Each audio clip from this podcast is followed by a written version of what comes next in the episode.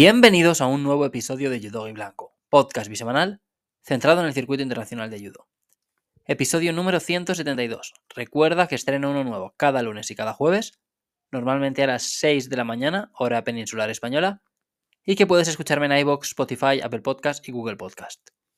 Ya sabes que si quieres ayudarme a seguir creciendo, puedes apoyarme en cualquiera de las plataformas en las que me escuches por ejemplo, en iBox puedes suscribirte al programa, indicar que el episodio que estés escuchando te gusta, puedes dejarme comentarios, tanto con la opinión que tengas sobre el tema que he tratado, sugerencias para futuros episodios, tal vez contestando a otro usuario, lo que quieras. Y si me escuchas desde Apple Podcast o Spotify, puedes calificar el programa con 5 estrellas y en Spotify además puedes votar en las encuestas que planteo y enviarme comentarios. Por ejemplo, en el episodio que publiqué el lunes os pregunté quién había sido la MVP española del Grand Slam de Tokio y Julia Figueroa ha ganado por mayoría aplastante. Yo coincido, ¿eh? O sea, las dos ganaron cuatro combates y perdieron uno, pero al final, no sé. Eh, una de las victorias de AI fue sin pelear, la medalla de Julia es de plata, la de AI fue de bronce y sobre todo que es que la historia de Julia era más emocionante, o sea, nos tenía ahí atrapados. O sea, ver a AI era verla en un Grand Slam más. Realmente sí, se estaba jugando una medalla importante, puntos importantes y demás, pero ver a Julia era casi como ver una peli o, ver el último episodio de una temporada de una serie que te gusta mucho. ¿No? No la última temporada, pero sí como que eh, el final de esa mm, temporada en el que se va a decidir lo que va a pasar y que puede condicionar o que va a condicionar las temporadas siguientes. Que por cierto, me gustó mucho la publicación que compartió Julia en su Instagram, en la que reflexionaba un poquito sobre esta última competición, sobre el año en general, porque cuando habló del futuro dejó claro que va por el dorsal rojo el año que viene y, tengo muchas ganas, vaya, de volver a verla competir después de este gran resultado tras unas competiciones en las que había, pues los resultados no le habían acompañado, vaya. En el episodio de hoy vengo a hablaros de más selecciones olímpicas. La semana pasada Francia anunció a 10 de sus 14 competidores, ya conocíamos a varios representantes japoneses y tras el Grand Slam de Tokio han escogido a tres más. Solo les queda un peso en el aire ahora mismo.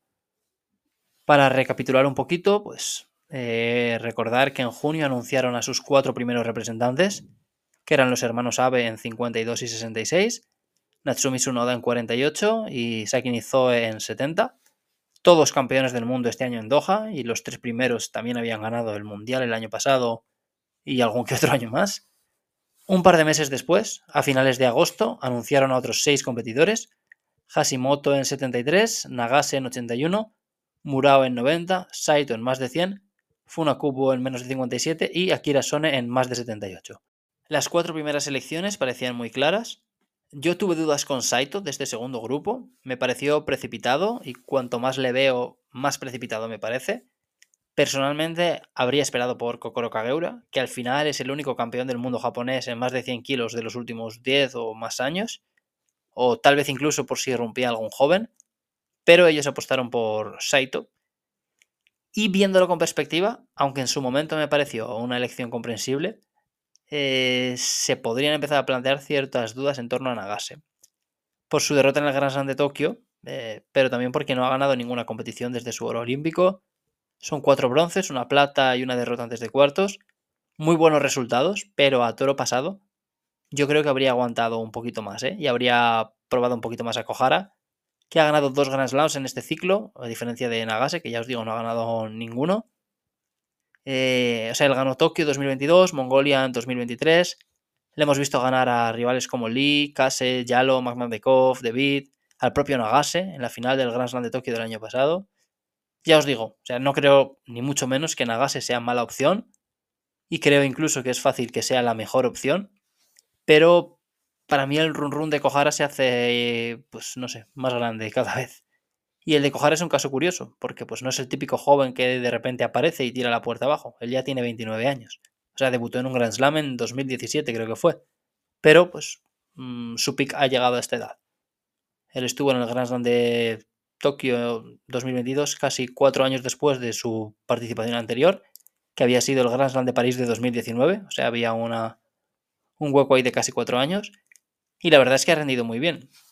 Y estoy incidiendo mucho en el caso de Nagase Kohara, porque me recuerda un poquito a una de las selecciones y voy a empezar con ella. Voy a empezar ya, vaya, porque una de las tres nuevas seleccionadas es Takayama, en menos de 78 kilos, y su caso me recuerda al de Kohara porque son dos atletas de la misma generación. De hecho, se llevan dos días. O sea, Takayama nació el 27 de agosto del 94 y Kohara el 29 de agosto del 94. Los dos disputaron un campeonato del mundo junior. Kohara en 2013 fue subcampeón tras perder la final con Enson Cities. Y Takayama estuvo en el 2014, que pasó una ronda contra Sara Rodríguez, de hecho, y luego perdió en el siguiente combate contra la polaca Pakut Klotko. Los dos debutaron en el circuito hace mucho tiempo, en el circuito IJF. Takayama ha salido más y ha conseguido mejores resultados, con un par de medallas continentales y más de 10 medallas en el, en el circuito en general, pero nunca habían estado en campeonatos del mundo ni Masters. Los dos ganaron el Grand Slam de Tokio el año pasado, seguían sin ser incluidos en la conversación, y de hecho Takayama fue quinta en el Masters de Jerusalén, ganó el Grand Slam de Tashkent y aún así no fue el Mundial. Japón decidió doblar 63 y 48 y en menos de 78 apostaron solo por Hamada, que era, y bueno, sigue siendo la vigente campeona olímpica y había ganado el campeonato del mundo años atrás. Kohara tampoco fue seleccionado para el Mundial. Japón dobló 90 y 60 inicialmente y a raíz de la ausencia de Masiyama acabaron doblando 60 y más 100. Y en 81 apostaron por Nagase, que como Hamada era vigente campeón olímpico y había sido campeón del mundo tiempo atrás. Japón sí había doblado 81 en el Mundial del 22, con Fujiwara y Nagase, y Kohara derrotó a estos dos rivales un par de meses después en semifinales y final del Grand Slam de Tokio. La diferencia entre Takayama y Kohara probablemente ha estado en sus rivales. Nagase ha ganado dos medallas en los dos mundiales del ciclo y Hamada ha sido quinta en ambos. Y Japón cerró 81 con Nagase, pero dejó 78 abierto, tanto en la primera tanda de selecciones como en la segunda, que llegó tras el Masters, que ahí fue cuando cerraron 81. O sea, ellos escogieron después del Masters, donde Hamada perdió en su primer combate y Nagase ganó una medalla de bronce. Kohara estuvo en el Masters también y fue quinto.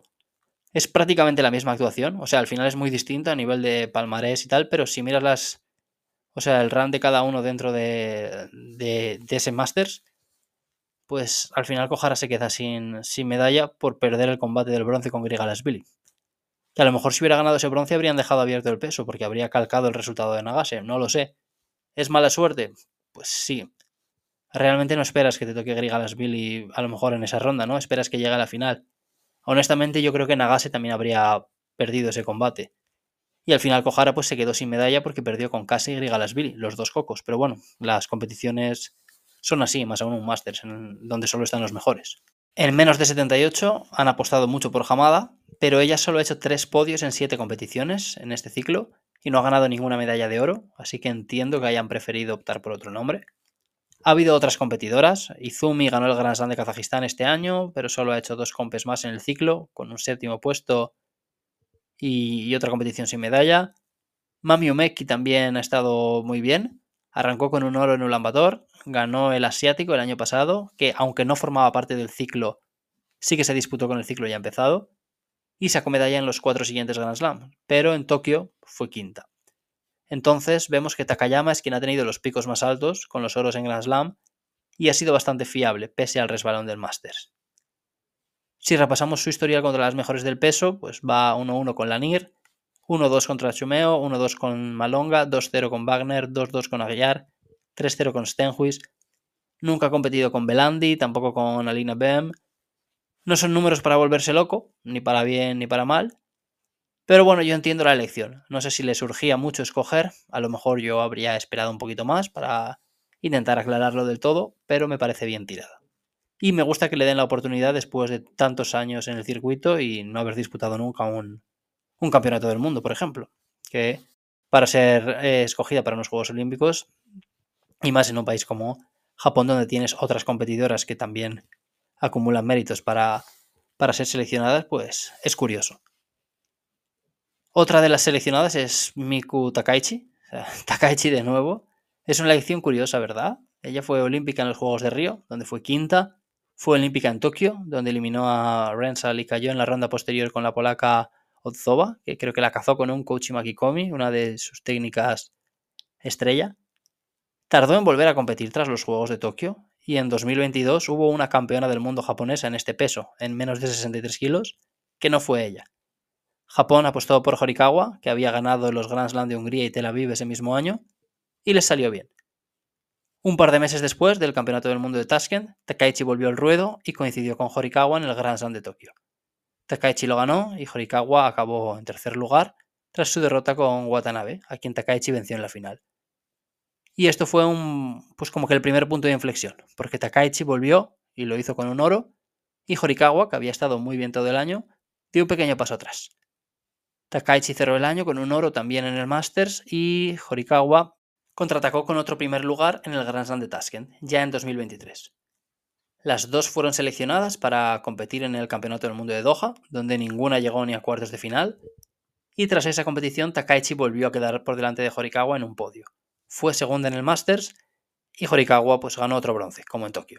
Además, ese día Takaichi derrotó a Wegnenu en la final, una victoria de mucho prestigio, y las dos perdieron contra la misma rival, la representante de Kosovo, Laura Faslio.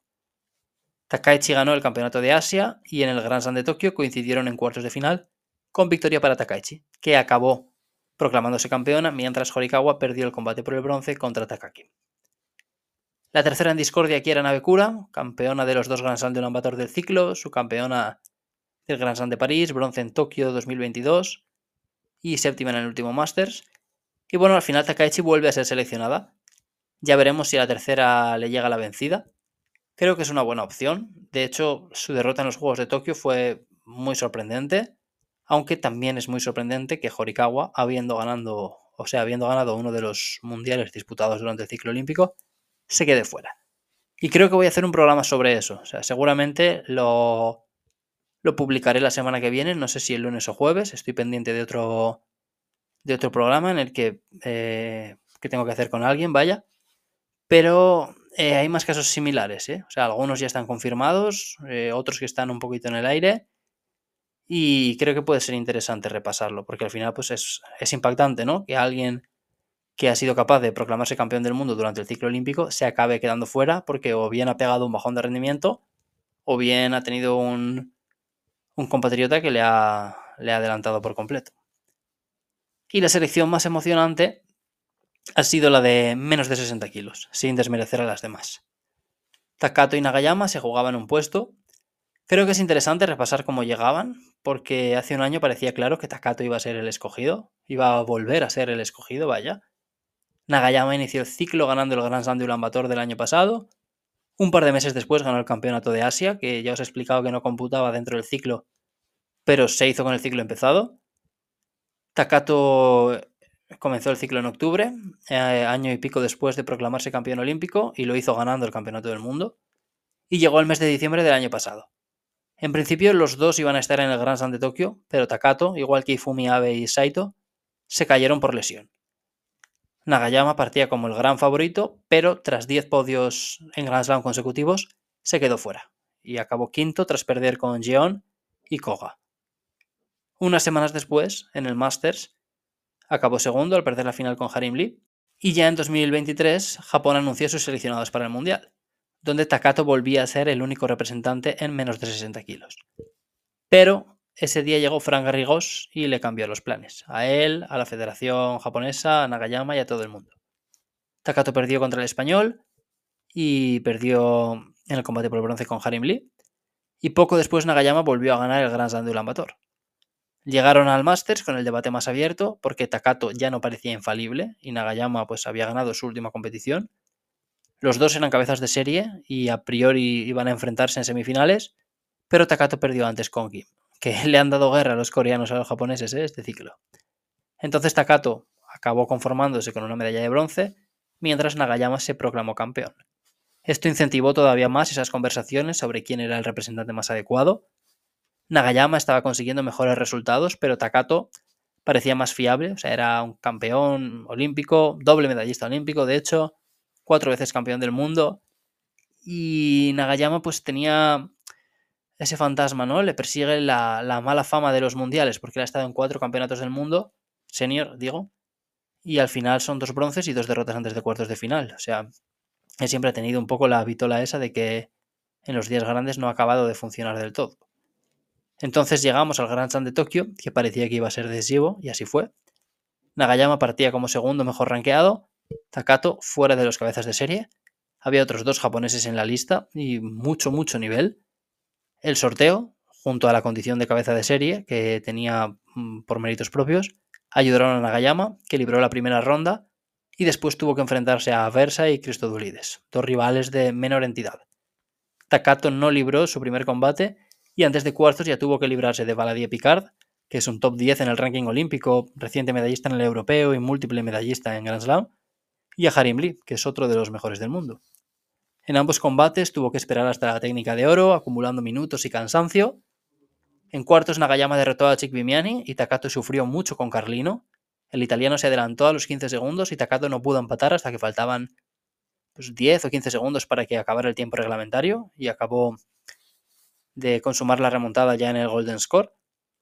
Los dos, Nagayama y Takato, ganaron su semifinal bien por Wasari y llegamos a la final en la que por fin volvían a enfrentarse. Habían competido cinco veces en tatami internacional, con un 3-2 a favor de Takato.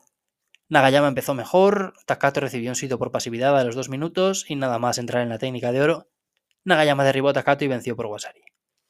Por fin ha llegado su momento, yo me alegro mucho por él, me da pena por Takato, siempre o casi siempre te da pena por quien pierde, por quien se acaba perdiendo esa cita olímpica o esa selección para un campeonato europeo, para un campeonato del mundo.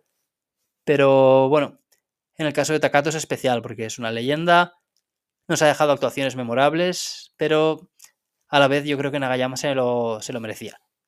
Y creo que es mejor para los juegos. ¿eh? Por un lado, creo que va a ser un espectáculo verle en París porque es muy entretenido. Y además, aunque para mí él es uno de los grandes candidatos al oro, sino el mayor candidato, creo que el peso se queda un poquito más abierto. Porque como le hemos visto fallar otras veces en mundiales y tal, em, yo tengo la sensación de que también puede perder ese día. Que a lo mejor es un poco tonto, pero es lo que siento. O sea, veía atacado más fiable o veo más posible en mi mente todavía que pierda Nagayama que que pierda Takato. No sé qué opináis vosotros. Si os gusta, yo creo que es comprensible. Me gusta que se atrevan de nuevo a apostar contra el campeón del mundo, porque entienden que ahora hay otro mejor y no le dan importancia a, esos mm, hipotéticos rangos. Y creo que Nagayama puede hacerlo muy bien. Y en estos momentos, la única categoría que, que todavía queda abierta y en la que todavía no han decidido es menos de 100 kilos. Y si la comparamos con otras categorías, el panorama es desolador. Porque en 63 tenían a varias judokas con medallas muy importantes y varias competiciones ganadas desde, desde que empezó el ciclo y podían elegir pues, entre varias de ellas. Se dejan fuera, de hecho, a una campeona del mundo. En 60 se dejan fuera a otro campeón del mundo. O Takato y Nagayama son dos judokas que en casi cualquiera de las otras categorías masculinas habrían sido elegidos y al final solo puede ir uno. Pero en menos de 100 la situación es diferente. Enviaron a cuatro judokas al Grand Slam de Tokio, que eran Kotaro Ueoka, Kentaro Ida, Dota Arai y Aaron Wolf. Ueoka llegaba con tres participaciones en Grand Slam, eran bronces en Tokio 2022 y Tashkent 2023, tras perder con Pirelli y Liparteliani, y una derrota en segunda ronda de Ulan contra Batkuyag. Él ganó su primer combate bien contra Liparteliani, muy solvente. Derrotó al italiano Cogli también en segunda ronda, de nuevo con mucha contundencia. Y perdió en el Golden Score con Kanikowski en su tercer combate que realmente fue el que más pelea dio al ruso ¿eh? ese día, porque Batkuyag, Nico Serazadisvili, Kotsoyev y ninguno más, o sea, ninguno pudo llevar el Golden Score. De hecho, su final, por ejemplo, la gana en 30 segundos contra otro japonés, Kenikovsky. Pero claro, sigue siendo una derrota antes de cuartos de final. El segundo japonés en discordia fue Kentaro Ida. Llegaba tras seis competiciones disputadas en el ciclo, oro en el Grand Slam de Hungría, plata en el Grand Slam de Tokio, quinto puesto en Ulan Bator 2022 y derrotas antes de cuartos en los dos mundiales y el Masters del año pasado. Aquí pasó una ronda contra Majadov de Turkmenistán y perdió con Batkuyag en su siguiente combate. Otra oportunidad desaprovechada. Él era el japonés mejor situado en el ranking, pero no estuvo bien. Y desde mi punto de vista, creo que ya está, si no fuera de la conversación, bastante abajo. Seguimos con Aaron Wolf. Cinco competiciones disputadas este ciclo, con solo un bronce.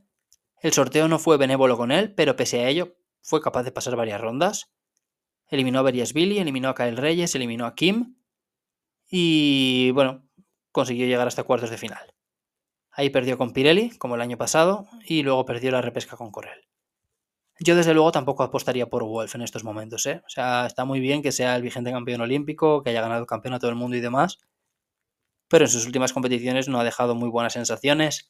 El año pasado tuvo bastantes problemas físicos, de hecho se perdió el campeonato de Asia por eso, todavía me acuerdo de, la previa de, ese campeonato que yo titulé, algo así como que el retorno del Rey Lobo y al final no, no compitió. Y es que ha estado, ha estado muy flojito este ciclo, ¿eh? O sea, tiene esa medalla en Ulaanbaatar creo que fue, donde la lista era bastante dura, la verdad.